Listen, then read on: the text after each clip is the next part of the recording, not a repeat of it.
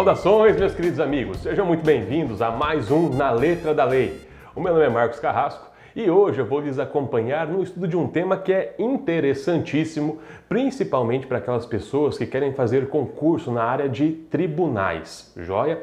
Hoje nós vamos falar a respeito de alguns procedimentos. Nós vamos falar hoje do procedimento comum, que se subdivide no rito ordinário, no rito sumário e no rito sumaríssimo.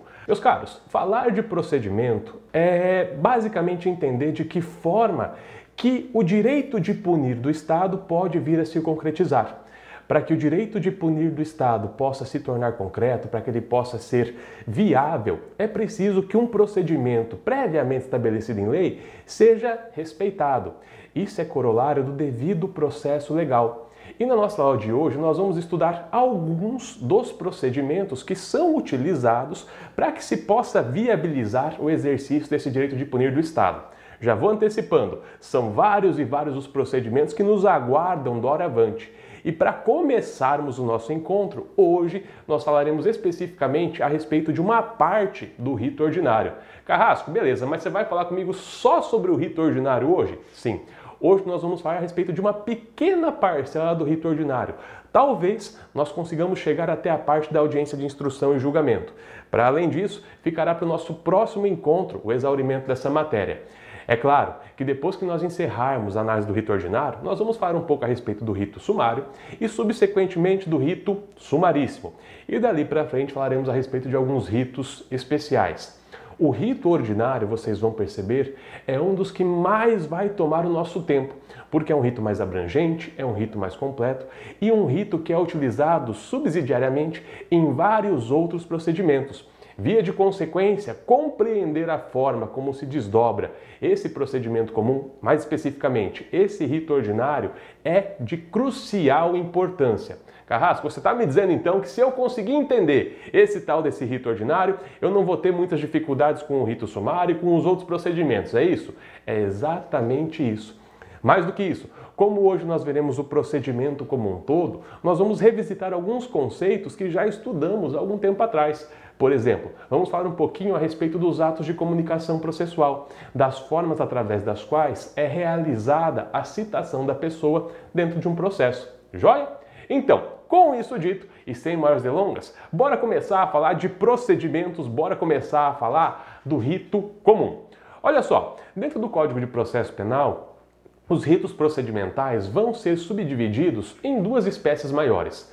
Nós podemos falar que o procedimento pode ser comum ou ele pode ser especial. O procedimento comum tem três subdivisões, ele vai se subdividir em ritos ordinário, sumário e sumaríssimo. Já o procedimento especial tem vários e vários procedimentos. Nós podemos mencionar aqui o rito especial da, dos crimes dolosos contra a vida, o rito especial dos crimes da lei de tóxicos, enfim, vários outros. Então, o primeiro ponto que é importante você destacar nas suas anotações da nossa aula de hoje é o seguinte: o procedimento pode ser de duas espécies. Ele pode ser especial, e vai hipótese em que será definido a depender da natureza da infração penal, ou ele pode ser comum. E o procedimento comum vai se subdividir em três ritos: rito ordinário, rito sumário e rito sumaríssimo. Tá, Carrasco? Por enquanto eu não estou vendo grande importância nessas informações. Tem uma importância absurda essa informação inicial. Quer saber por quê? Olha só, vem comigo aqui. Eu falei para vocês, deixa eu pegar só a minha caneta aqui, que vai, vai dar tudo certo.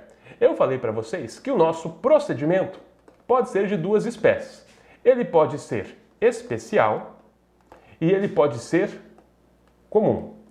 O procedimento especial, como regra, é definido a partir da natureza da infração penal.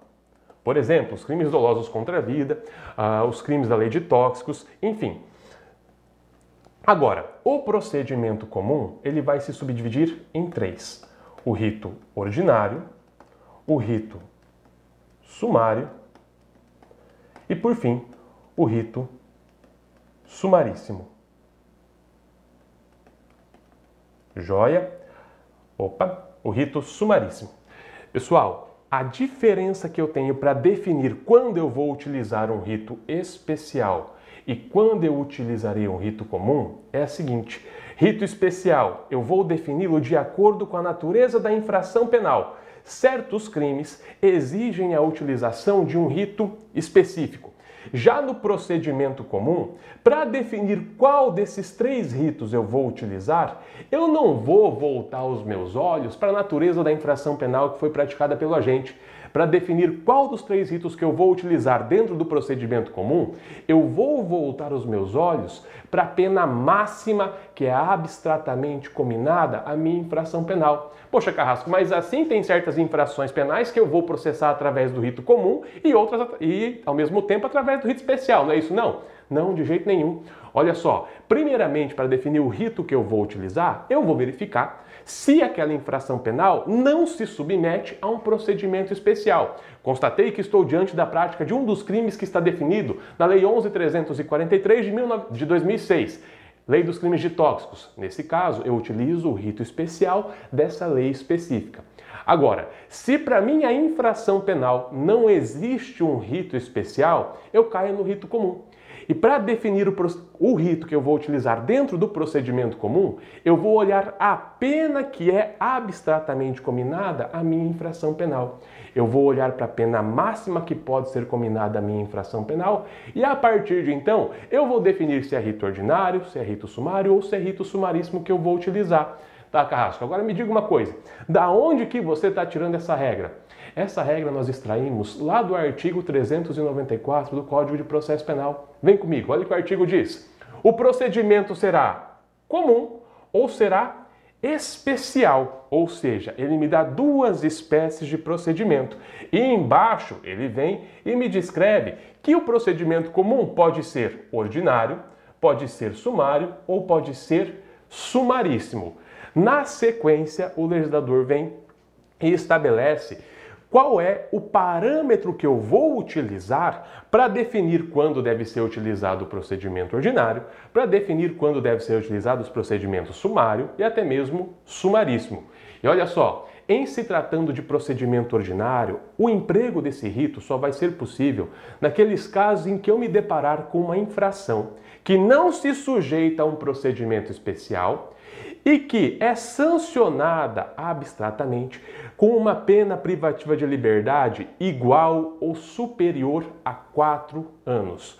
O rito ordinário é utilizado para apurar a prática de crimes cuja pena privativa de liberdade máxima é igual ou superior a quatro anos. Carrasco, eu tenho que gravar isso? Não tem jeito, tem que gravar, tá?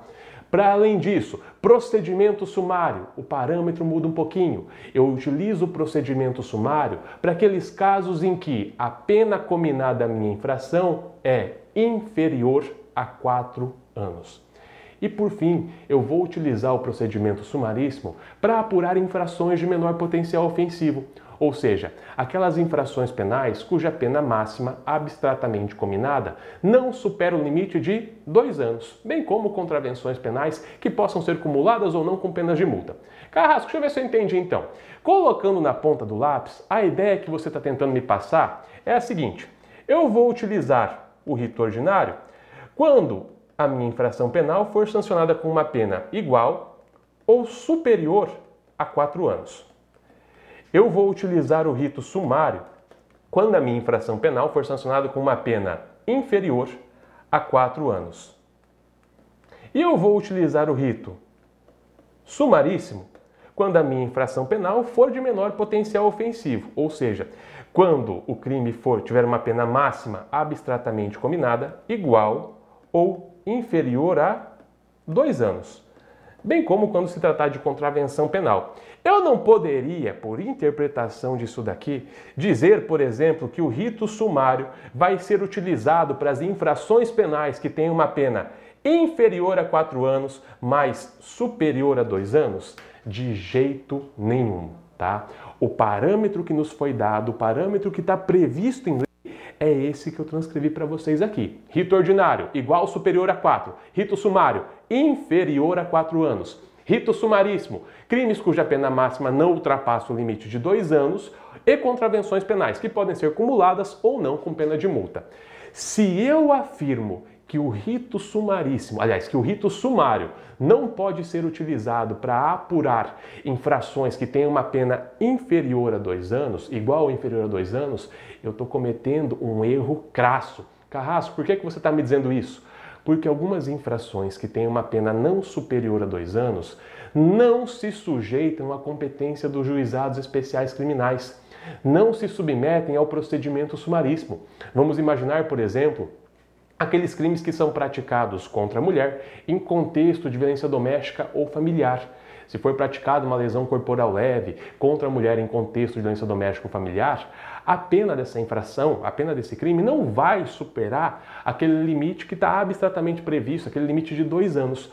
Agora, vejam bem, isso não significa que eu vou poder utilizar o rito da lei dos juizados, porque há nessa lei uma vedação expressa proibindo, uma vedação proibindo é fantástico, né? Proibindo que seja utilizado quaisquer das disposições da lei dos juizados aos crimes que são cometidos em contexto de violência doméstica ou familiar contra a mulher. Carrasco, simplifica. Simplifico, claro. A utilização do rito sumário deve ser feita quando eu constatar que a minha infração penal possui uma pena máxima abstratamente combinada que é inferior a quatro anos e que ela não se sujeita ao procedimento sumaríssimo. Joia? Ao dizermos isso, nós estamos estabelecendo que certas infrações penais, que são sancionadas com uma pena de até dois anos, não vão ser processáveis através do rito especial do juizado, mas sim através do rito sumário. Joia? Então, o parâmetro de definição do procedimento comum, o parâmetro de definição do rito ordinário, sumário sumaríssimo, ao contrário do que acontece no rito especial, que tem como parâmetro de definição a natureza da infração penal, é a extensão da reprimenda que recai sobre a infração penal. E essa reprimenda deve ser analisada sempre com base em seu grau máximo. Para definir se eu utilizo rito ordinário, rito sumário ou rito sumaríssimo, eu olho a pena máxima que pode ser combinada ao agente. Tá fácil compreender essa ideia de estabelecer procedimento, estabelecer rito adequado de acordo com a extensão da reprimenda que é combinada à infração penal? Se eu perguntar para vocês, olha só, uma infração penal é abstratamente sancionada com uma pena equivalente a 10 anos de prisão. Qual o rito que vai ser utilizado? Olhando para aquele artigo que estava ali na tela para vocês. Olhando no artigo 394, se o crime é sancionado com uma pena de 10 anos, qual o rito que eu vou utilizar? Ordinário, sumário ou sumaríssimo? Bom, 10 anos, pena máxima superior a 4. Via de consequência, rito ordinário. Fica fácil, né? Agora, será que é tão fácil assim na hora de aplicar isso dentro de uma prova?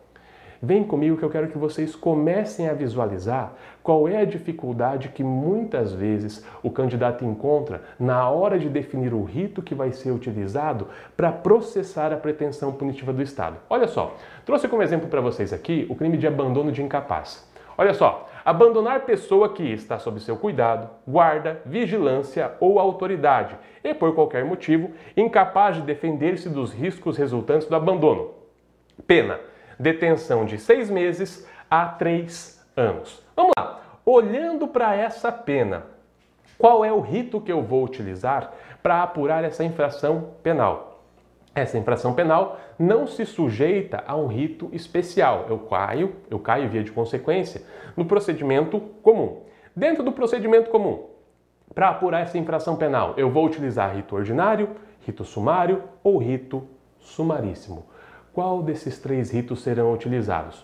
Bom, Carrasco, veja bem, agora há pouco você me disse que penas máximas inferiores a quatro anos trazem como consequência a adoção do procedimento sumário, na ausência de rito especial. Então, pelo que você está me dizendo aqui, eu vou de rito sumário. Joia, tá certo. Nesse caso, como a minha pena é de três anos, ou seja, é inferior a quatro anos, nesse caso, eu vou utilizar o rito sumário. Perfeito, sem mais dores de cabeça. O problema é o seguinte: vamos imaginar que eventualmente esse crime tenha sido praticado e que reste configurada uma causa de aumento de pena. Vamos imaginar que o crime de abandono foi abandono de incapaz foi cometido e que o agente o realizou abandonando a pessoa em lugar ermo, ou ainda contra ascendente, descendente, cônjuge, irmão, tutor ou curador, ou ainda quando a vítima é maior de 60 anos. Nesse caso, eu pergunto para vocês, na hipótese de incidir esse aumento de um terço, qual é o rito que eu vou utilizar? Eu estou fazendo essa pergunta para vocês pelo seguinte motivo. Aqui, se nós voltarmos os nossos olhos para a pena que é combinada ao artigo 136, nós vamos extrair que a pena oscila entre seis meses e três anos. Joia? Se nós fizermos incidir essa causa de aumento de pena sobre essa sanção, nós teremos um aumento de dois meses para a pena mínima e um aumento de um ano para a pena máxima o que vai nos dar uma pena total ao final de oito meses, em caso de pena mínima, e quatro anos, em caso de pena máxima. Aí eu questiono, afinal de contas, para definir o rito que eu vou utilizar, essa fração de aumento de pena, esse um terço, deve incidir sobre a pena mínima ou deve incidir sobre a pena máxima? Bom, meus caros, lembrem do que nós conversamos agora há pouco para definir qual dos ritos do procedimento comum deve ser utilizado no meu caso concreto, eu preciso invariavelmente me valer da sanção máxima, da pena mais elevada que é combinada ao indivíduo, que pode ser combinada ao indivíduo. E, obviamente, dentro do crime de abandono de incapaz, olhando só para a pena do tipo penal básico, eu extraio que a pena máxima é de três anos. Agora, se veio uma causa de aumento de pena e eu vou fazê-la incidir sobre a pena para definir o rito, obviamente que esse aumento de pena vai recair sobre a sanção mais elevada, a pena de três anos. Carrasco, aqui ficou fácil. Então eu vou pegar a pena de três anos, vou aumentar de um terço, vou chegar em quatro anos como pena mais elevada. A partir de então, eu vou utilizar esses quatro anos para definir qual rito que eu vou empregar. Pena igual a quatro anos, rito ordinário, tá certo? Tá certo. Essa que é a ideia que você tem que desenvolver na hora de sua prova. Você tem que voltar os seus olhos para a pena mais elevada que o réu pode suportar na pior das hipóteses. Se ele for condenado a uma pena em grau máximo, se for fixada a pena ali, a pena base em seu grau máximo e incidir a causa de aumento de pena, qual é a sanção total que ele poderá suportar? Isso para definir qual dos ritos do procedimento comum será utilizado no seu caso a caso. Mas olha só, vocês ainda podem se deparar com uma variável dessa situação. Quer ver só? Vem aqui. Vou limpar a tela para evitar bagunça. Vamos aqui. Beleza. Vamos imaginar que o legislador tivesse adotado uma técnica um pouquinho diferente aqui e tivesse dito o seguinte: se o réu praticar o crime de abandono de incapaz, em qualquer uma dessas três circunstâncias, a pena se aumenta de um terço até a metade. Joia? Nesse caso, se o legislador tivesse lhe dado uma fração de aumento de pena variável, ou seja, uma fração menor e outra fração maior, para definir o rito que você teria que utilizar no seu caso concreto, você teria que voltar os seus olhos para a fração que mais exaspera a pena. Lembrem-se, a ideia de definição do rito adequado dentro do procedimento comum parte da constatação de qual é a pena mais elevada que o réu pode suportar. A pena máxima nós já vimos aqui no caput, aliás, sobre o caput, que é de 3 anos. A pena mais elevada será aquela em que ocorrer a maior majoração nesse meu caso. Então eu vou acrescer a minha pena de 3 anos da metade e não da fração mais branda, que é aquela de um terço. A partir disso, eu vou constatar que o réu então pode ser sancionado com uma pena de 4 anos e lá vai bordoada. Joia? Para definir o rito que eu utilizo dentro do procedimento comum, sempre e invariavelmente voltem os olhos para a pena máxima, que é abstratamente combinada. Beleza? Vamos lá. Você sabe me falar a partir de qual artigo processo penal começa, do processo penal começa o rito comum? Sei sim, Neuma. Esse, esse procedimento, aliás, as regras do rito comum se iniciam, olha lá na tela para vocês, a partir do artigo 394 do Código de Processo Penal. O artigo 394 vai começar a tratar do procedimento comum e logo na sequência vai começar a falar já do procedimento ordinário. A nossa aula, todas essas considerações que eu estou passando para vocês aqui, são a respeito do procedimento comum como um todo. O único ponto diferencial que eu fiz até esse momento é o seguinte: olha só, procedimento comum tem três ritos: rito ordinário, sumário e sumaríssimo. Para definir qual deles que eu vou utilizar, eu vou voltar os meus olhos para a pena máxima, que é abstratamente combinada. Joia? Beleza, então.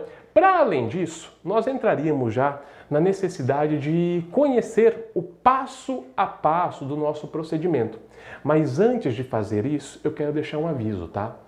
Nas primeiras, nos primeiros dispositivos que norteiam a aplicação do procedimento comum, nós temos uma regra básica que diz o seguinte: olha só, eu encontro aqui no meu artigo 394, parágrafo 4 a seguinte regra.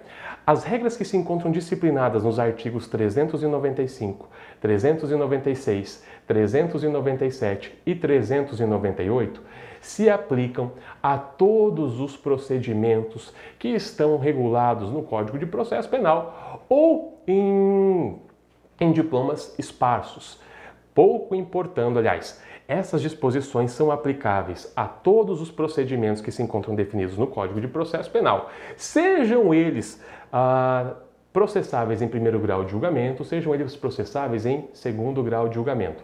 Para ser bem pontual e evitar qualquer tipo de confusão, a ideia que nós temos nesse artigo 394, parágrafo 4 é a seguinte: de que existem disposições que são comuns a todos os procedimentos penais, pouco importando que eles estejam previstos no Código de Processo Penal ou que eles estejam previstos em leis especiais. Agora, muito cuidado puxa sua caneta e faz uma observação aqui, tá? Não vai ser objeto de exaurimento na aula de hoje, mas eu já quero que você deixe anotado. Por quê? Apesar de o legislador ter sido bem genérico e ter dito do 395 até o 398, eu aplico a todos os procedimentos, estando definidos nesse código ou em leis especiais, a jurisprudência já construiu algumas exceções a essa regra. Carrasco, por que, que você está me dizendo isso? Porque entre o artigo 395 e 398 eu encontro a hipótese de absolvição sumária. Nós veremos mais adiante, que está definida no artigo 397. O artigo 397 do Código de Processo Penal, que versa sobre as hipóteses de absolvição sumária, não se aplica ao rito especial do Tribunal do Júri. Carrasco, que heresia, pelo amor de Deus. Eu sei que no rito especial do Tribunal do Júri tem absolvição sumária. Tem. No rito especial do Tribunal do Júri tem absolvição sumária, mas ela é regulada através de outro dispositivo do Código de Processo Penal, tá? No artigo 415. Essa absolvição sumária do artigo 397 não se aplica ao rito especial do Tribunal do Júri. Carrasco, mas veja bem, o código foi claro. As disposições do 395 ao 398. Obviamente, o 397 está inserido aqui. Se aplica a todos os procedimentos, ainda que não regulados no código. Eu sei que o rito especial do Tribunal do Júri está previsto no código. O código falou que se aplica a todos os procedimentos penais. E por conta disso, nós tivemos uma intensa discussão doutrinária e jurisprudencial a respeito disso. Mas o STJ já sedimentou o entendimento de que a regra do artigo 397, aquelas hipóteses de absolvição sumária que se encontram definidas no artigo 397, não se aplicam ao procedimento especial do tribunal do júri. Joia? Beleza? Grava isso. Agora, com essas considerações apresentadas, vem comigo. Vem comigo porque nós vamos começar a ordenar as nossas ideias. Sempre que nós falamos de procedimento, nós temos que entender que as regras que são estudadas no Código de Processo Penal vão estabelecer um caminho que deve ser perseguido, um caminho lógico e cronológico que deve ser perseguido para que a pretensão punitiva do Estado possa ser validamente concretizada na hipótese de uma sentença condenatória. Isso significa que o procedimento vai ser linear o procedimento vai se desenvolver de uma forma lógica. Começa com a decisão de recebimento de denúncia e vai se encerrar, pelo menos em primeiro grau, com a aprovação da sentença absolutória, condenatória ou extintiva de punibilidade. E para perseguir esse objetivo, ou seja, a aprovação de um pronunciamento jurisdicional, é necessário observar o meio de campo, que vai se pautar por regras bem pontuais. Para entender isso um pouquinho melhor, antes de começar a falar de artigo com vocês, eu vou desenhar aqui de que forma que isso se desenvolve. Vamos fazer aqui uma pequena linha do tempo só para constatar como é que esse procedimento vai correr na prática. Carrasco, isso é mesmo essencial? É sim.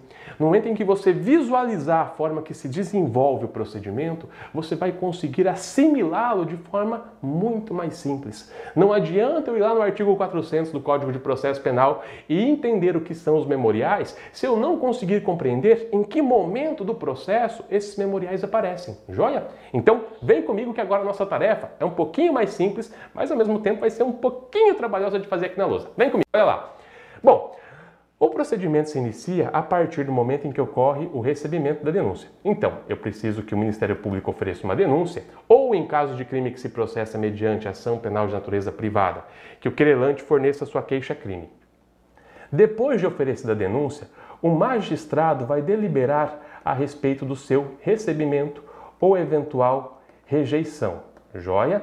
Ou seja, depois que o Ministério Público externou a sua pretensão punitiva, o juiz vai verificar se foram satisfeitos os requisitos da denúncia ou se esses requisitos não foram satisfeitos. Isso vai ser feito através do seguinte procedimento: o magistrado vai voltar os seus olhos para as peças que foram utilizadas para instruir a denúncia vai ler o teor da denúncia e vai confrontar essas informações que ele reuniu com as regras que se encontram definidas lá no artigo desculpem, com as regras que se encontram definidas lá no artigo 395 do Código de Processo Penal. Joia? Então, a baliza do recebimento e da rejeição da denúncia é o artigo 395 do Código de Processo Penal. Esse artigo 395 vai dizer que a denúncia deve ser rejeitada se ela for inepta, se faltar pressuposto processual ou condições da ação, ou ainda se faltar justa causa para ação penal. Constatando a existência de qualquer desses três vícios, o magistrado vai rejeitar a denúncia. Ao revés, se não constatar a existência desses vícios, ele vai admitir o processamento da pretensão punitiva do Estado. Então, no momento em que a denúncia é submetida à apreciação do magistrado, o juiz pode recebê-la ou rejeitá-la. Se o juiz rejeitar a denúncia, a partir de então, surge para o Ministério Público a possibilidade de atacar essa decisão. E isso, no âmbito do rito ordinário, é feita através de recurso em sentido estrito. Joia? Se o magistrado rejeitar a denúncia dentro do rito ordinário, nós teremos a possibilidade de o Ministério Público ingressar com recurso em sentido estrito, fundamentado lá no artigo 581 do Código de Processo Penal. Então, se ocorrer a rejeição da denúncia e o Ministério Público não concordar com essa decisão, ele pode dela recorrer através de recurso em sentido estrito fundamento no artigo 581 do CPP. Joia? Agora, vejam bem, quando o Ministério Público interpõe esse recurso em sentido estrito, surge para o réu o direito de contra-arrazoar esse recurso, o direito de se manifestar a respeito da pretensão de revogação da decisão que rejeitou a denúncia. Então, Ministério Público apresenta o seu recurso em sentido estrito, apresenta suas razões. Na sequência, o réu deve ser intimado para apresentar as suas contra razões recursais. Casco, não basta nomear um advogado para apresentar essas contrarrazões? De jeito nenhum, tá? Jurisprudência consolidada dos nossos tribunais de superposição entendem que, se há um recurso em sentido estrito oposto contra a decisão que rejeitou a denúncia, o réu deve ser intimado para que ele possa então apresentar as suas contrarrazões recursais através de advogado. Joia? Então, uma vez que o recurso distrito foi apresentado, uma vez que sobreveio, sobrevieram ao processo as contrarrazões do réu, ele vai ser julgado por um tribunal, o Tribunal de Justiça ou Tribunal Regional Federal, enfim. E esse tribunal pode adotar dois caminhos. Ele pode manter a decisão que rejeitou a denúncia, ou ele pode reformar a decisão que rejeitou a denúncia. Se o tribunal mantiver a rejeição da denúncia, eventualmente o Ministério Público poderá interpor aí um recurso especial, um recurso extraordinário, a depender do fundamento que ele venha a invocar para tanto. Joia? Agora, se o tribunal, porventura, reformar a decisão que rejeitou a denúncia, olha só, juiz rejeitou a denúncia, Ministério Público recorreu, réu contrarrazou, chegou ao tribunal o meu recurso. O tribunal fala: a decisão do juiz está errada. Eu estou reformando ela. Essa decisão do tribunal que reforma a decisão de rejeição da denúncia já vale como decisão de recebimento da exordial acusatória. Carrasco, muito recebimento, muita rejeição, fiquei confuso. Calma. A ideia aqui é a seguinte: se o tribunal der provimento, acolher o recurso do Ministério Público, a decisão que acolher esse recurso já vale como decisão de recebimento da denúncia. Joia? Ah, entendi, Carrasco. Então, se o tribunal acolher o recurso do Ministério Público, ele não vai mandar baixar o processo para que o juiz que rejeitou a denúncia realize o recebimento dela. O próprio tribunal, quando reforma a decisão do juiz, já recebe a denúncia e daí devolve o processo para o primeiro grau para que ele possa ser processado lá regularmente, certo? Exatamente isso, beleza? Joia. Segunda possibilidade, então, que nós temos fora a hipótese de rejeição da denúncia. Percebam, se o tribunal aqui rejeitar, aliás, reformar a decisão que rejeitou a denúncia, ele vai realizar o recebimento da peça de acusação. Agora, eu disse para vocês que diante do oferecimento da denúncia, o magistrado tinha duas possibilidades. A bem da verdade tem uma adicional, mas são duas que nos interessam para desenvolvimento do rito. A segunda possibilidade é o recebimento da denúncia. Olha só como as coisas se conectam. Aqui em cima eu falei, ocorria rejeição, interposição de recurso, tribunal vai julgar. Se mantiver a rejeição, segue-se com a possibilidade de recursos adicionais. Se ocorrer a reforma, ocorre o recebimento da denúncia, ou seja, nós chegamos num ponto em comum. E a partir do momento em que ocorre o recebimento da denúncia, olha só o que o magistrado faz: determina que o réu seja citado. Esse réu então vai ser citado para tomar conhecimento a respeito da existência do processo e exercer o seu direito de defesa mediante a apresentação de resposta à acusação, que tem o prazo de 10 dias. Joia? Essa citação pode ser realizada de várias formas. Ela pode ser realizada de forma real ou pessoal ou de forma ficta.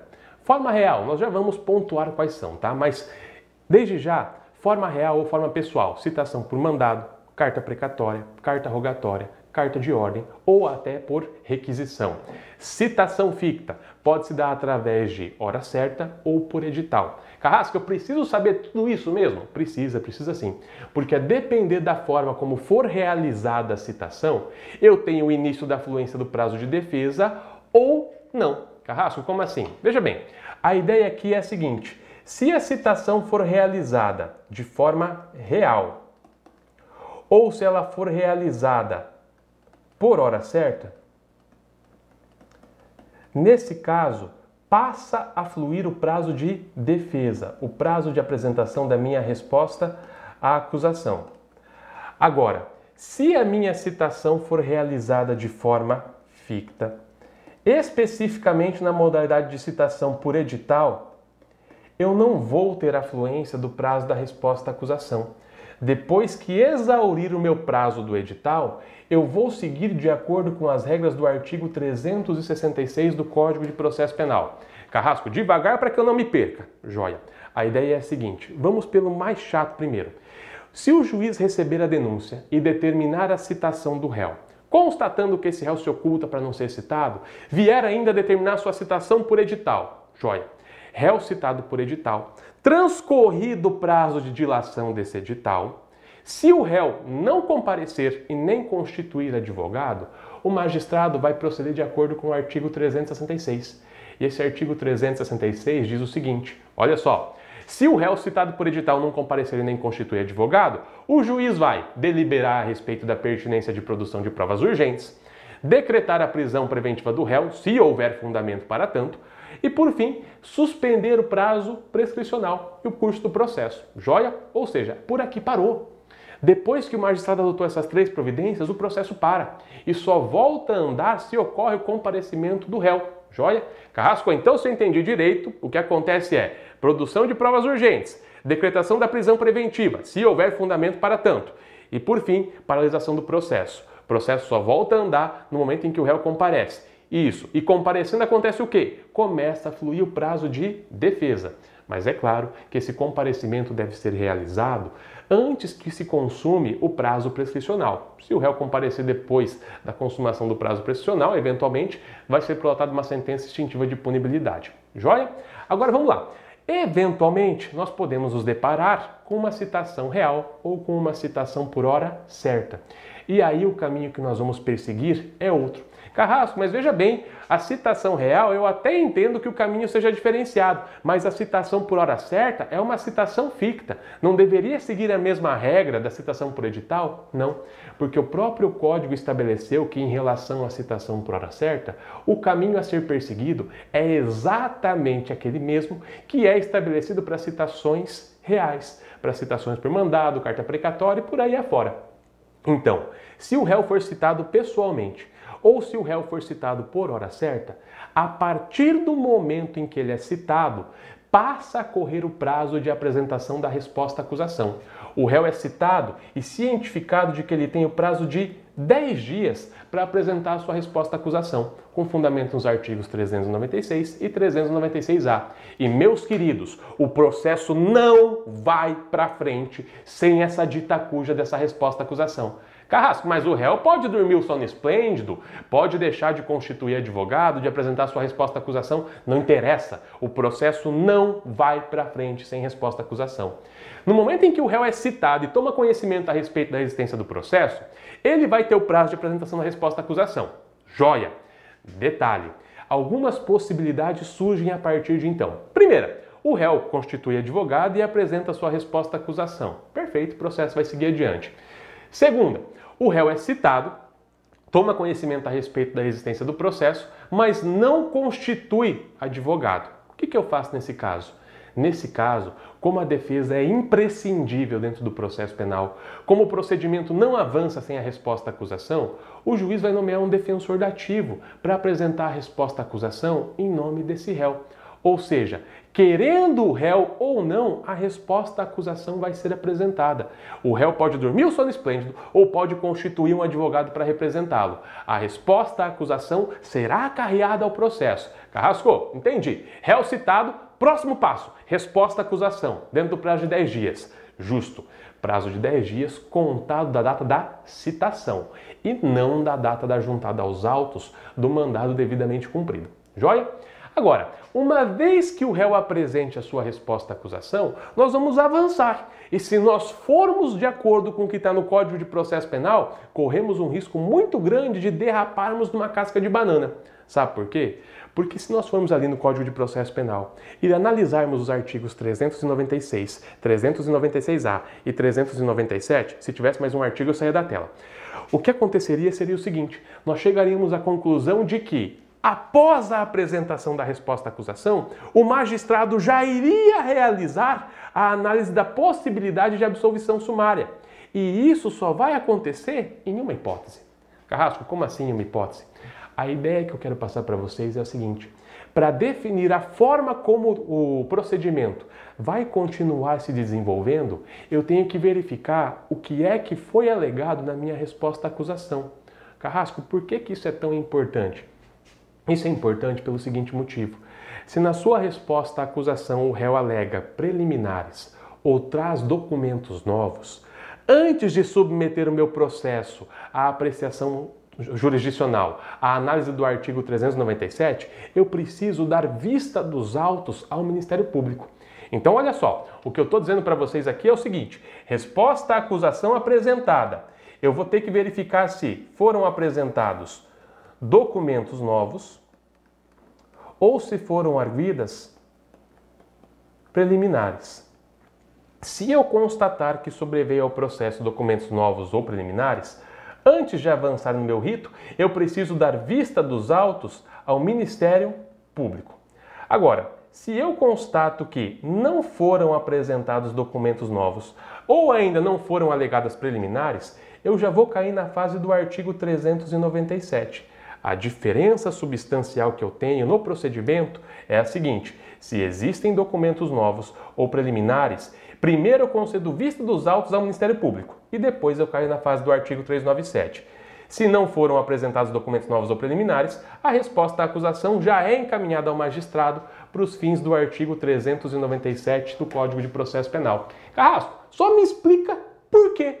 Por que eu tenho que fazer isso? Principalmente pelo fato de esse primeiro fator aqui, de esse primeiro procedimento, não estar definido no meu Código de Processo Penal. Nenhum artigo fala que depois de apresentada a resposta à acusação, no rito ordinário, eu tenho que dar vista ao Ministério Público se forem apresentadas com a resposta à acusação documentos novos ou se forem alegadas preliminares. Meus caros, isso é fruto de aplicação de princípio. Carrasco, como assim? Imaginem comigo a seguinte situação. O réu vem, apresenta sua resposta à acusação recheada de documentos que evidenciam que o fato que foi narrado pelo Ministério Público evidentemente não constitui crime. O juiz, com base nesses documentos que foram apresentados pelo réu, sem dar vista ao Ministério Público, lança sua sentença e absolve o réu sumariamente. Olha que maravilha, né? Nesse caso, o que acontece? o juiz se manifestou sem que o Ministério Público tivesse a possibilidade de conhecer desses documentos novos, sem que o Ministério Público tivesse a possibilidade de analisar as informações que o réu trouxe ao processo. Há aqui um inequívoco cerceamento de direito de acusação. Se eu não cientifico o Ministério Público a respeito de eventuais preliminares, a respeito da existência de documentos novos, eu vou incorrer em cerceamento de direito à acusação. E, via de consequência, em havendo a prolação de uma sentença sem a vista ministerial, existirá a possibilidade de essa sentença vir a ser anulada através de algum recurso. Joia? Beleza, então. Então a diferença fundamental que eu tenho tem documentos novos ou preliminares? Eu preciso dar vista ao Ministério Público. Se não tem, eu avanço para a fase do artigo 397. E nessa fase do artigo 397, o juiz absolve sumariamente o réu quando constatar a configuração de, pelo menos uma, das quatro hipóteses que se encontram definidas nesse artigo 397, tá? Nós vamos tratar de cada uma delas daqui a pouquinho. Por enquanto, eu quero que você grave o seguinte: nessa etapa do artigo 397, o juiz pode absolver o réu ou ele pode simplesmente determinar o início da instrução probatória. Em suma, o que acontece aqui é o seguinte: se o magistrado encontra fundamentos, provas cabais que autorizam a absolvição do réu, ele já absolve. Em não encontrando essas provas cabais, ele deixa de absolver o réu e designa o início da instrução probatória. Marca uma data para a realização da audiência de instrução e julgamento. Joia? Casco, e se o juiz absolver, cabe algum recurso? Cabe, mas o recurso varia a depender do fundamento que ele invoque para realizar essa absolvição. Se ele absolver o réu, por exemplo, com fundamento nos incisos 1, 2 e 3 do artigo 397, cabe recurso de apelação. Se ele absolver o réu com fundamento no inciso 4 do artigo 397, caberá recurso em sentido estrito. Joia? Mas isso é matéria de aula de recursos. Por enquanto, vamos ficar aqui no procedimento em primeiro grau, que é para não complicar muito a vida de vocês. E também para não fazer uma bagunça absurda aqui na minha tela. Olha só, pessoal. Se o juiz absolver o réu aqui, na ausência de recurso, o processo se encerra aqui. Se houver recurso, aí eventualmente a questão vai ser discutida em segundo grau de julgamento. Agora, se não ocorrer a absolvição sumária, terá, início a instrução probatória, ou seja, o juiz vai designar audiência de instrução e julgamento. E nessa audiência de instrução e julgamento, eu poderei realizar a oitiva da vítima, eu poderei realizar a oitiva de testemunhas de acusação, testemunhas de defesa, poderei pedir esclarecimentos de peritos, poderei realizar reconhecimento de pessoas e coisas, poderei realizar ainda a acariação de pessoas e, por fim, realizarei o interrogatório do réu. Tá, Carrasco? Vários atos, várias pessoas para serem ouvidas aqui. Mas me diga uma coisa: tem uma limitação do número de pessoas que pode ser ouvida nessa audiência de instrução e julgamento? Tem. E o número é variável, tá? O número varia a depender do rito que eu esteja utilizando. Como eu estou falando em específico com vocês aqui do rito ordinário, eu já vou passar a informação. Dentro do rito ordinário, cada parte pode rolar até oito testemunhas para cada fato que estiver sendo analisado no processo. Asco, está querendo me dizer que se o Ministério Público denunciou o réu pela prática do crime de furto e pela prática do crime, vá lá, de abandono de incapaz, ele pode arrolar até 16 testemunhas, afinal de contas, 8 para cada fato? Exatamente isso. E você está querendo me dizer ainda que a defesa também vai poder arrolar 16 testemunhas? Exato. Carrasco, um processo com dois fatos, então, eu posso ouvir até 32 pessoas? Um pouquinho mais, inclusive, porque tem algumas testemunhas que não entram, uh, que não são computadas para fins de delimitação do número legal. Testemunhas abonatórias, por exemplo, meros informantes e por aí afora. Joia? Então, pessoal, como regra, dentro do rito ordinário, defesa e acusação podem rolar até oito testemunhas para cada fato. Joia? Agora vamos lá. Depois que a audiência de instrução e julgamento foi realizada, surge a possibilidade de ser constatada, aliás, existe a possibilidade de que seja constatada a tal da mutácio libelli. Carrasco, o que é esse tal dessa mutácio libelli? Em suma, o que pode acontecer é o seguinte: após a realização da audiência de instrução e julgamento, o magistrado pode constatar que os fatos que foram apurados na audiência de instrução não são exatamente aqueles que o Ministério Público descreveu na sua denúncia.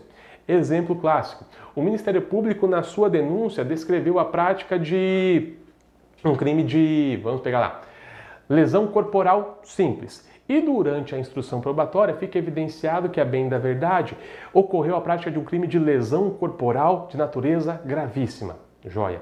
Nesse caso, ocorre o que nós chamamos de mutácio libelli, ou seja, resta constatado que os fatos que estão sendo apurados são distintos daqueles que foram narrados pelo órgão investido do poder de acusar. Se ficar constatada a existência de uma mutácio libelli, o juiz vai conceder vista às partes para que o Ministério Público adite a sua denúncia, a defesa possa se manifestar e, na sequência, vai verificar se recebe ou não esse aditamento de denúncia. Joia? Agora, se não constatar a existência de mutácio libelli, o magistrado vai dar prosseguimento ao feito, certo? Então, olha lá o que acontece. Após a audiência de instrução e julgamento, eu vou verificar se existe alguma situação configuradora da mutácio libelli ou se ela não existe.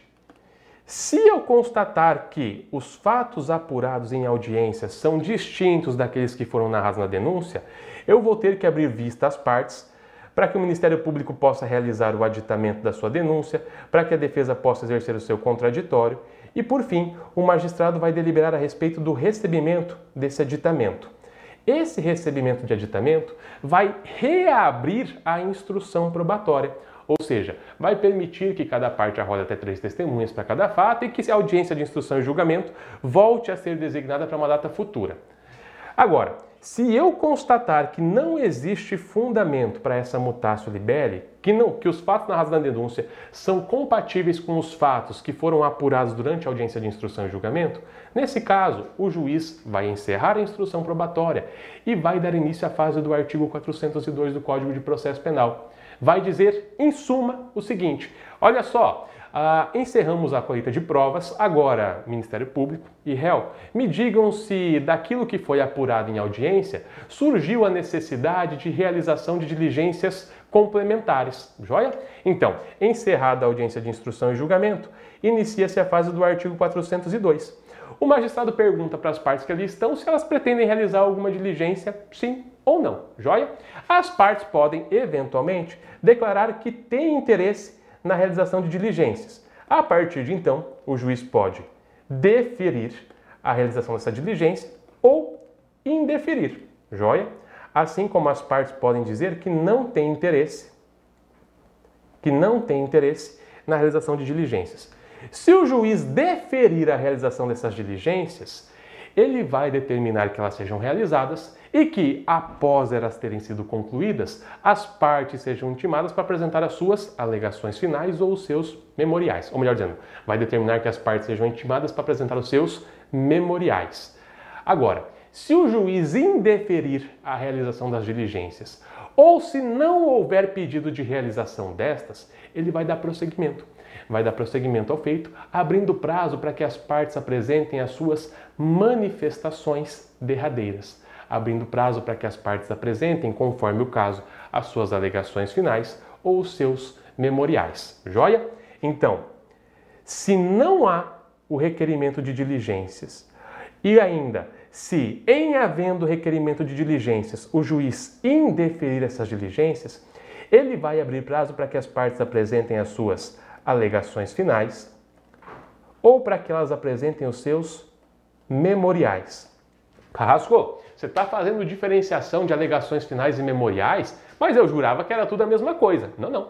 Tem uma diferença sutil, tá? As alegações finais são apresentadas oralmente no gogó. Quem sabe faz ao vivo. Encerrou a audiência de instrução e julgamento, não tem diligências, o juiz vai olhar para o Ministério Público. Doutor, então, por gentileza, com a palavra, pode tecer as suas alegações finais. 20 minutos, prorrogável por mais 10. Ministério Público pá, pá, pá, pá, falou, argumentou, o juiz vai passar a palavra para a defesa e a defesa vai ter o mesmo prazo para poder apresentar as suas alegações finais. Alegações finais é a expressão que é utilizada para designar a última manifestação que é apresentada oralmente dentro do processo. Joia? Diversamente, os memoriais consistem na última manifestação que é apresentada por escrito dentro do processo. Carrasco, não estou entendendo. Em suma, o que nós temos é o seguinte: ao final da audiência de instrução e julgamento, o juiz vai analisar se o processo é complexo ou não. Constatando que o processo é complexo, ele vai abrir prazo para que as partes apresentem memoriais, apresentem os seus argumentos por escrito, prazo de cinco dias para cada uma das partes. Joia? Agora, constatando que o processo é simples, aí eventualmente o juiz vai concitar as partes a apresentar as suas alegações finais. Na essência, as alegações finais e os memoriais possuem o mesmo conteúdo. A diferença é de forma. Uma é apresentada oralmente, a outra é apresentada por escrito. Beleza? Agora, uma vez que tenham sido apresentadas as alegações finais e os memoriais, o processo é encaminhado para o juiz e, finalmente, nós chegamos até a sentença, que pode ser condenatória ou absolutória. Percebam que lindo que ficou, que linda que ficou essa nossa linha do tempo. Pessoal, de uma forma simples, por assim dizer, é dessa forma que se desenvolve o procedimento ordinário, ou melhor dizendo, o rito ordinário. Carrasco, é isso que eu preciso saber basicamente no meu concurso? É, basicamente, essa é a ideia do rito ordinário. E nós vamos ver que o rito sumário não vai se distanciar muito disso daqui, tá? Aliás, as diferenças entre o rito ordinário e sumário são sutis, mas nós vamos estudar no nosso próximo encontro. Por hoje, eu quero que vocês entendam a forma como se desenvolve o rito, essa linha do tempo aqui, porque a partir de agora nós vamos trazer essas informações para as regras que se encontram definidas no nosso Código de Processo Penal. Quer ver só como vai ficar tudo muito mais fácil? Bom, eu falei para vocês que uma vez que a peça acusatória tivesse sido formalizada, seja pelo Ministério Público através de denúncia, seja pelo querelante através de queixa-crime, o magistrado iria analisar se receberia essa peça de acusação ou não. Não disse isso? Disse e falei: olha, a análise da admissibilidade dessa peça é feita ao lume das regras que se encontram definidas no artigo 395 do Código de Processo Penal. E o artigo 395 diz o seguinte: a denúncia ou queixa vai ser rejeitada, ou seja, não vai ser admitida quando ela for manifestamente inepta. Carrasco, o que é uma denúncia inepta? Me diga lá, nunca ouvi esse termo ou não estou familiarizado com esse termo. Denúncia inepta é aquela que não consegue individualizar o réu e não descreve adequadamente os fatos. Para saber o que é uma denúncia inepta, basta nós conjugarmos esse artigo 3951 com o artigo 41 do Código de Processo Penal. O artigo 41 do Código de Processo Penal vai trazer todos os requisitos que devem ser preenchidos para que a exordial acusatória, para que a peça da acusação possa ser recebida e processada validamente. Olha só, vamos puxar aqui inciso 1 para o artigo 41. Olha o que o artigo 41 diz: a denúncia ou queixa conterá a exposição do fato criminoso com todas as suas circunstâncias, a qualificação do acusado ou esclarecimentos pelos quais se possa identificá-lo. Esses são os requisitos que devem ser preenchidos para que eu possa falar na aptidão da peça acusatória. E daí, na sequência, vem o legislador e diz: para além de tudo isso, é necessária a classificação do crime e ainda o rol das testemunhas. Muito cuidado, tá? A ausência de classificação do crime, a ausência de rol das testemunhas, de acordo com a doutrina majoritária, não é causa de configuração de inépcia. a ausência de rol de testemunhas, a ausência de classificação do crime, não dá margem à configuração da inépcia. Carrasco, por que, que você está me dizendo isso? Porque a classificação do crime cabe ao magistrado a toda sorte. Ou seja, melhor dizendo, é incumbência do juiz dar aos fatos que foram descritos na denúncia a capitulação jurídica adequada, na mihi factum dabutibius. Cabe ao Poder Judiciário dizer qual lei é aplicável àquele caso concreto. Os fatos que foram descritos pelo Ministério Público, os fatos que foram descritos pelo, pela, pelo querelante se subsumem a qual tipo penal? Isso é incumbência do magistrado. É óbvio que o juiz, ao receber a denúncia, não vai dizer a qual tipo penal se subsume a infração que foi narrada pelo Ministério Público.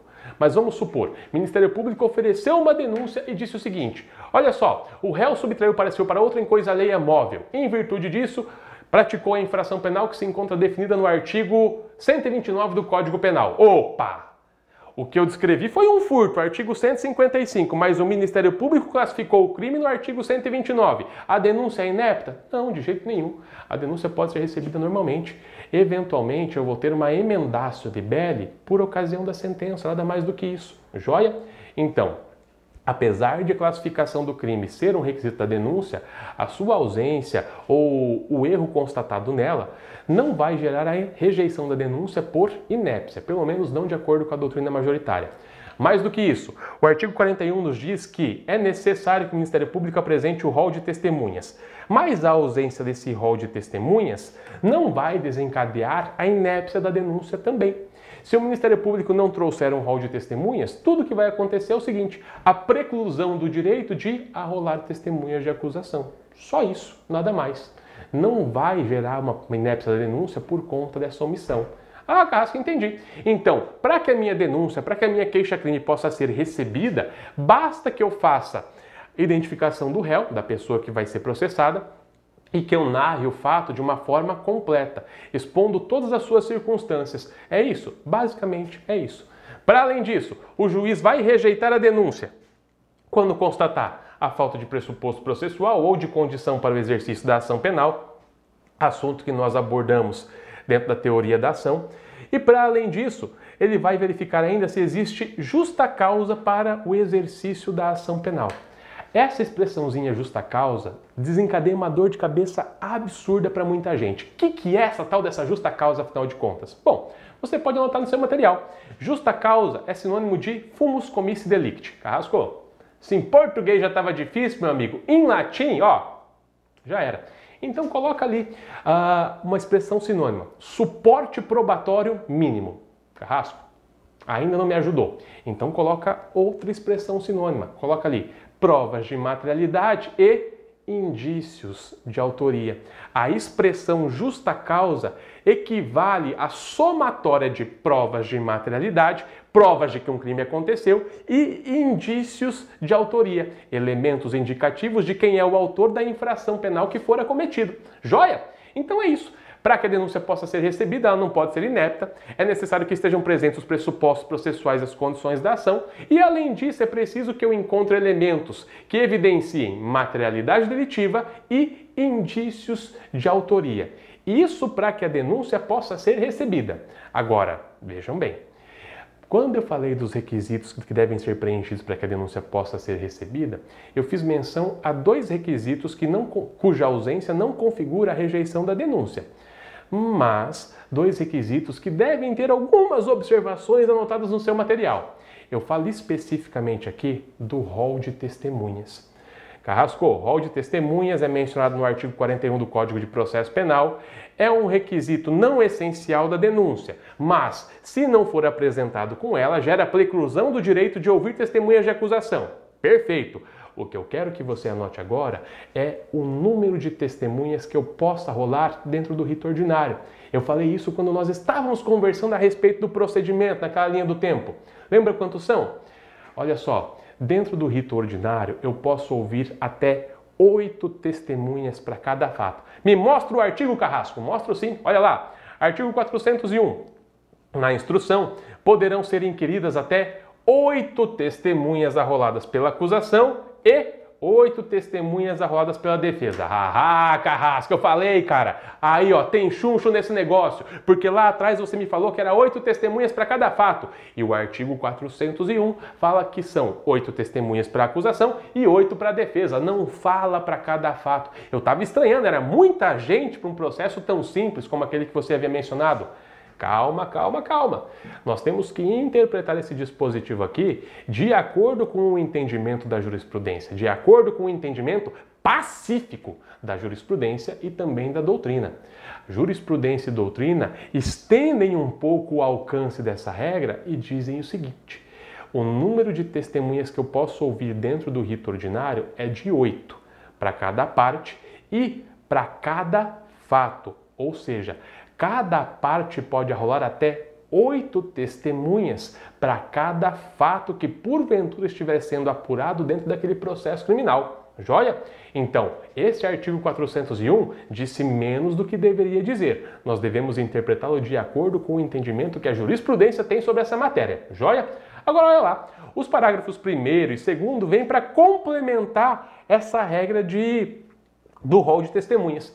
O parágrafo primeiro diz: neste número não se compreendem, ou seja, eu não vou levar em consideração para fins de alcance do número máximo as testemunhas que não prestarem o compromisso e as testemunhas referidas. Joia? Casco, então pode acontecer de eu trazer muito mais do que oito testemunhas para um processo que só tem um fato? Pode, pode acontecer sim. Basta que essas testemunhas não prestem um compromisso legal de dizer a verdade, sejam informantes, por exemplo, ou que essas testemunhas sejam apenas testemunhas referidas. Joia? Para além disso, o parágrafo 2 diz que a parte pode desistir da inquirição de qualquer das testemunhas que tiver sido arrolada, ressalvando o disposto no artigo 209 do Código de Processo Penal. Este artigo 209 do Código de Processo Penal vai falar sobre as testemunhas do juízo, se não me falha a memória. Ou seja, testemunhas que não são arroladas pela acusação e que também não são arroladas pela defesa. Testemunhas que, cuja existência vem à tona por ocasião da oitiva de alguém e que são chamadas a depor pelo juiz. Por isso que nós damos o nome de testemunhas do juízo. Joia? Beleza. Para além disso tudo, meus caros, nós vamos avançando e vamos examinar agora quais são as consequências do recebimento ou da rejeição da denúncia. Percebam, num primeiro momento da aula, eu dei uma visão geral para vocês a respeito do procedimento ordinário, melhor dizendo, do rito ordinário. Agora, nesse segundo ponto, nós estamos avançando e examinando devagar e com cuidado cada uma das etapas desse procedimento. Primeiro é preciso saber de onde que a gente sai e onde que nós queremos chegar, para depois começar a compreender cada uma das etapas e a começar a esmiuçá-las. Joia? Vamos lá então. Olha só, uma vez que a denúncia é recebida, ela traz como consequência o seguinte fato: ela abre, abre-se a possibilidade de que o réu seja citado e chamado ao processo para se defender. A decisão que recebe a denúncia também determina que o réu seja citado para tomar conhecimento a respeito do processo e vir até ele se defender através de resposta à acusação. Mas não é só isso que essa decisão faz.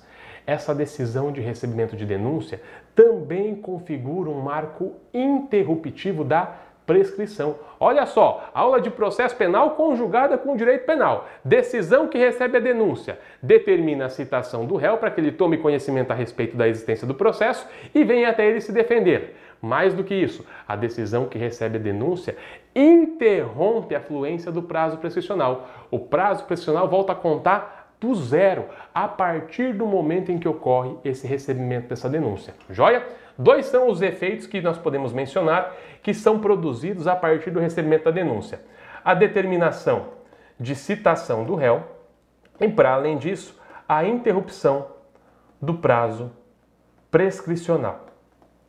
Joia? Carrasco, para além disso, essa decisão que recebe a denúncia exige fundamentação? O juiz precisa fundamentar uma decisão que recebe a denúncia? Eu já vou destacar a palavra porque eu quero ver quem é que vai cair. A decisão, decisão que recebe a denúncia tem que ser fundamentada sim ou não? Há uma chance muito grande de que alguns de vocês que estão aí do outro lado da telinha, que estão participando aí, dando bom dia, oi, beleza? venham a responder essa pergunta de forma equivocada. Sabe por quê? Nós viemos, é, acompanhamos a aula muitas vezes com alguns conhecimentos que adquirimos em outras matérias. Quem já estudou direito constitucional, quem já estudou processo civil e por aí afora, sabe que as decisões do Poder Judiciário devem ser necessariamente fundamentadas. Está na Constituição Federal. Salvo melhor juízo, artigo 93, inciso 9 ou artigo 95, inciso 9 da Constituição Federal. Não me recordo ao certo agora.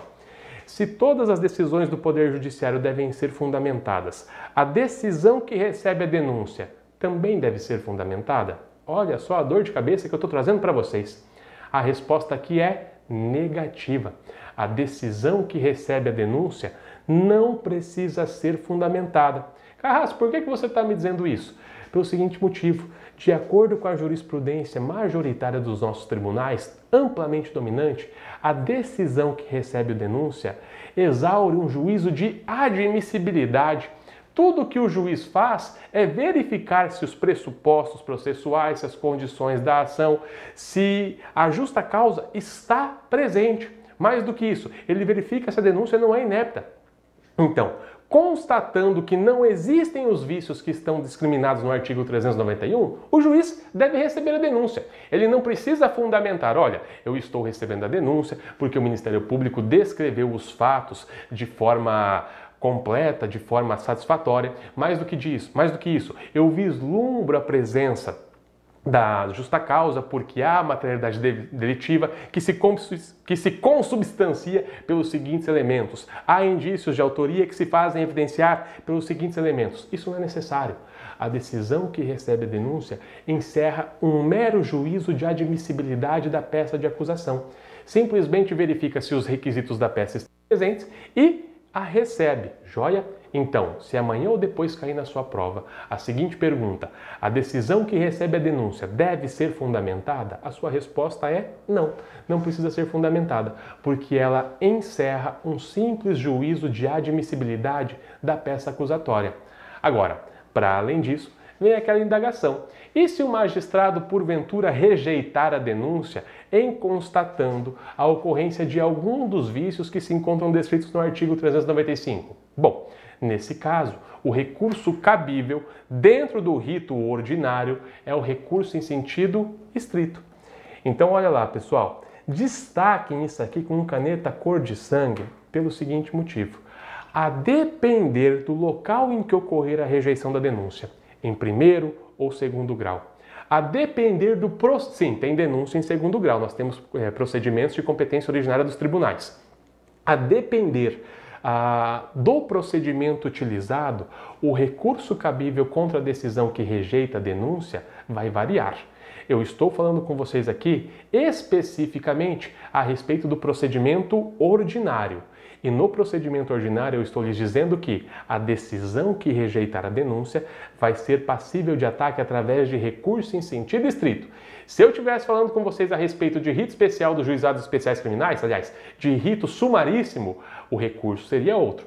Se eu estivesse falando com vocês a respeito de processos de competência originária dos tribunais, o recurso seria outro joia? Mas no rito ordinário, utilizado em primeiro grau de julgamento, a decisão que rejeita a denúncia comporta ataque através de recurso em sentido estrito. Se esse recurso é acolhido, olha só, o acórdão que acolhe essa decisão, aliás, o acórdão que acolhe esse recurso, já vale como decisão de recebimento de denúncia. Se eventualmente o recurso é rejeitado, como nós já vimos, nesse caso, surge a possibilidade de o Ministério Público interpor novos recursos. Se eventualmente em algum novo recurso ocorrer o recebimento da denúncia, aliás, ocorrer a reforma da decisão que rejeitou a denúncia, esse acórdão valerá como decisão de recebimento. Joia? Beleza, então. Com isso dito, nós vamos avançando e agora eu vou falar com vocês rapidamente a respeito da citação. Lembrem-se, depois da denúncia ter sido recebida, vem a decisão que, aliás, depois que a denúncia for recebida, o magistrado determina que o réu seja citado. E essa citação pode se dar de duas formas, como nós já vimos. Ela pode se dar de forma real ou ela pode se dar de forma ficta. Ela será real quando for realizada por mandado, quando for realizada por carta precatória, quando for realizado por carta de ordem, quando for realizada por carta rogatória ou quando for realizada por requisição. Ela será ficta quando for realizada por hora certa ou com hora certa, ou ainda quando for realizada por edital. A citação por mandado é utilizada naqueles casos em que o réu se encontra no mesmo local em que tramita o processo, ou melhor dizendo, o réu se encontra na comarca junto à qual tramita o processo criminal. Carta precatória, réu e processo em comarcas distintas. Carta de ordem pressupõe hierarquia. O processo tramita em segundo grau de julgamento, por exemplo, e o réu precisa ser citado em uma comarca do interior. O tribunal determina a expedição de uma carta de ordem para que ela seja cumprida em primeiro grau. Carta rogatória é utilizada naqueles casos em que o réu se encontra em território estrangeiro ou em legações estrangeiras. Legações estrangeiras são sedes de consulados e embaixadas que aqui se encontram por requisição apenas quando eu estiver tentando realizar a citação de militares. Joia? Carrasco, eu queria mais informações a respeito desses atos de comunicação processual, a respeito de citação real, de citação ficta. Então, olha a nossa última aula que eu falei exatamente sobre este assunto. Joia?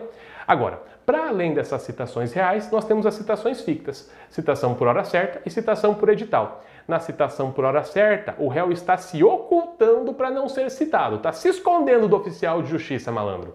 Na citação por edital, o réu está em local incerto e não sabido.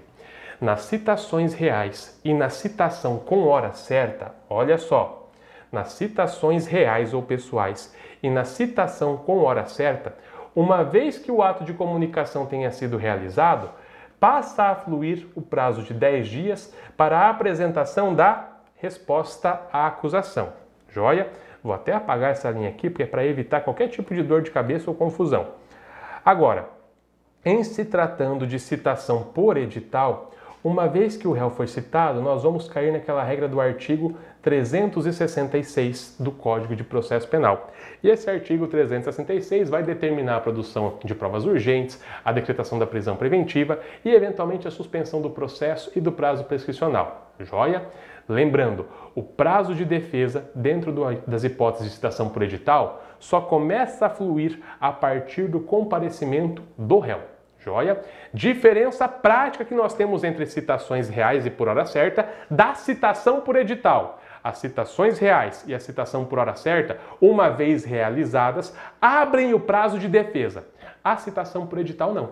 A citação por edital, uma vez realizada, constatando o decurso do prazo de dilação, do prazo do edital, o processo é encaminhado para o magistrado que vai deliberar a respeito da pertinência de produção de provas urgentes, da pertinência de ser decretada a prisão preventiva do réu e, posteriormente, vai determinar a suspensão do processo e do prazo prescricional. Prazo de defesa só vai começar a fluir a partir do momento em que o réu comparecer ao processo pessoalmente ou constituir procurador nesse processo. Joia? Mas vamos lá. Devidamente citado o réu, passa a correr o prazo de 10 dias para que ele apresente a sua resposta à acusação.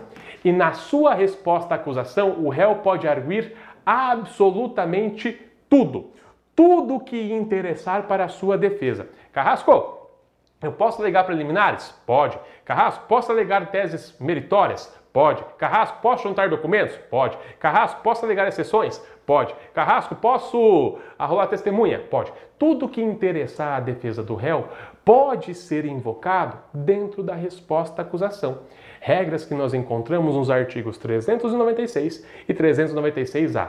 A resposta à acusação é a oportunidade que o réu tem de apresentar as suas primeiras considerações defensivas. Joia? Carrasco, e se eu não alegar nada? E se eu chegar na minha resposta à acusação e falar, ó, o réu se reserva o direito de provar que é inocente por ocasião de seus memoriais? Posso, sem problema algum. Muitas vezes a formulação desse tipo de peça acaba sendo uma estratégia da defesa, que não quer deixar que o órgão de acusação, aliás, que a promotoria de justiça ou que o querelante já conheçam as suas teses na largada do processo, tá? Agora, tem uma coisa que é essencial. Tem algo que se não vier na resposta à acusação, é só isso, não tem mais jeito, acabou, boa sorte, não vai poder ser exigido em um momento subsequente. É o seguinte, a resposta à acusação pode trazer todas as teses defensivas, como pode não trazer tese defensiva alguma. Muitas vezes o silêncio é uma boa defesa no início do processo. Agora, Se a resposta à acusação não arrolar testemunhas, preclui o direito de ouvi-las, pelo menos na qualidade de testemunha de defesa. Casco, deixa eu ver se eu entendi. Recai sobre a defesa basicamente o mesmo ônus que recai sobre o Ministério Público. Ministério Público apresentou a denúncia, tem que trazer o rol de testemunha. Se não trouxer, preclui o direito. Defesa apresentou a resposta à acusação, tem que trazer rol de testemunha. Joia. Se não apresentou, preclui o direito. Ah, na primeira manifestação que cada uma das partes faz dentro do processo, Ministério Público através de denúncia, defesa através de resposta à acusação, devem ser apresentados os respectivos rols. Se não ocorrer a apresentação, o Ministério Público não poderá arrolar novas, não poderá arrolar testemunhas de acusação e a defesa não poderá arrolar futuramente testemunhas de defesa. É isso mesmo? É isso mesmo. Essa é a regra. Joia? Carrasco, por que você está me falando que essa é a regra? Porque, eventualmente, por mais que a acusação deixe de arrolar testemunhas, por mais que a defesa deixe de arrolar testemunhas, eles ainda podem, acusação e defesa, tentar um SOS. Como assim, Carrasco? Se perde o direito de arrolar testemunhas de acusação e testemunhas de defesa se o rol não é apresentado em momento oportuno. Mas ainda assim, isso não impede que ou o Ministério Público ou a defesa apresente um rol de testemunhas e demande que elas sejam ouvidas na condição de testemunhas do juízo. Joia? Só que olha só, se eu apresento o meu rol com a minha acusação, se eu apresento o meu rol com a minha defesa, eu tenho o direito de ouvir essas testemunhas. Joia? Desde que apresentadas dentro do número legal. Agora, se eu apresento esse rol fora do meu prazo, ou seja, depois de ter apresentado a denúncia ou depois de ter apresentado a resposta à acusação, esse rol é submetido ao juiz e a oitiva dessas testemunhas ficará condicionada ao deferimento ou indeferimento do juiz. Nesse caso, o juiz vai analisar, vai falar: tá, Ministério Público, você não arrolou testemunhas com acusação e agora veio e me trouxe cinco testemunhas. Me diga qual é a pertinência de ouvi-las. Olha só como muda o cenário. Antes não precisava falar qual era a pertinência de ouvir cada testemunha, agora precisa, porque o juiz vai analisar se vai deferir a oitiva ou não, e se deferir, serão ouvidas como testemunhas do juízo, não como testemunhas de acusação ou como testemunhas de defesa. Joia? Mas vamos lá, vamos conhecer um pouquinho do artigo 396 que versa sobre a resposta à acusação.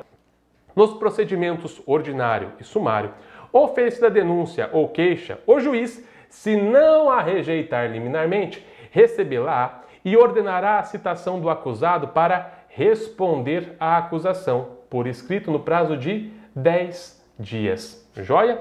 Se a denúncia não for rejeitada, o réu é citado e passa a fluir o prazo de 10 dias dentro do qual ele deve apresentar a sua resposta à acusação. No caso de citação por edital, olha só, não estamos falando de citação por hora certa no parágrafo único. O prazo para a defesa começará a fluir a partir do comparecimento pessoal do acusado ou do defensor constituído. Avançamos, 396A. Na resposta, o acusado poderá arguir preliminares e alegar tudo o que interesse à sua defesa, oferecer documentos e justificações, especificar as provas pretendidas e arrolar testemunhas, qualificando-as e requerendo a sua intimação quando necessário. Eventualmente, se houver alguma exceção, seja de suspeição, de impedimento por aí afora, ela será apurada através de procedimento em apartado. No mais, se o acusado não apresentar a sua resposta à acusação no prazo legal, então o juiz vai nomear um defensor para oferecê-la, concedendo vista dos autos no prazo de 10 dias. Isso aqui é exatamente aquela informação que eu passei para vocês dentro do procedimento. A resposta à acusação, se o réu foi citado por hora certa ou de forma real, vai ter necessariamente que aparecer no processo criminal. No processo criminal, no processo penal, a defesa do acusado é imprescindível. A sua falta configura nulidade de ordem absoluta. Joia? Réu citado tem que ter resposta à acusação, senão o processo não vai adiante. Beleza? Réu citado não se manifestou, nomeia dativo e o dativo vai apresentar então a resposta à acusação.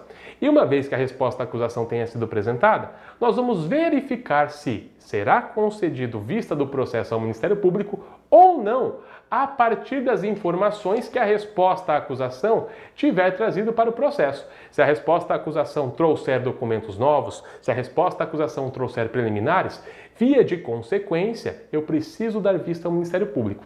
Agora, se a resposta à acusação não trouxer documentos novos e nem preliminares, eu não preciso conceder vista. E eu passo para a fase do artigo 397, a etapa de absolvição sumária. Meus caros, eu acabei de bater os olhos aqui no tempo e eu já vi que eu já estourei o meu tempo.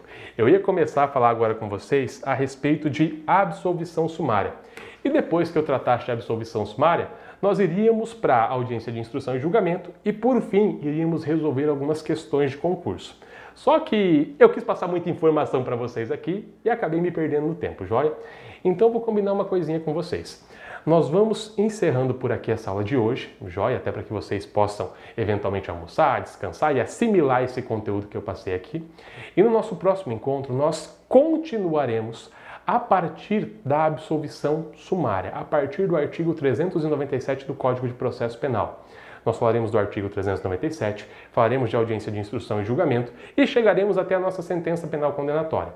Então, encerrados esses pontos, vamos resolver algumas questões de concurso para compreender melhor de que forma que as regras do rito ordinário são cobradas na hora da sua prova.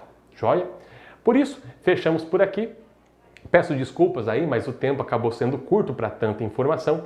Agradeço a todos que me acompanharam até esse momento e no mais, vejo vocês na próxima semana. Um abraço, fiquem bem, invistam nos estudos, nos estudos, porque certamente a aprovação de vocês está bem próxima.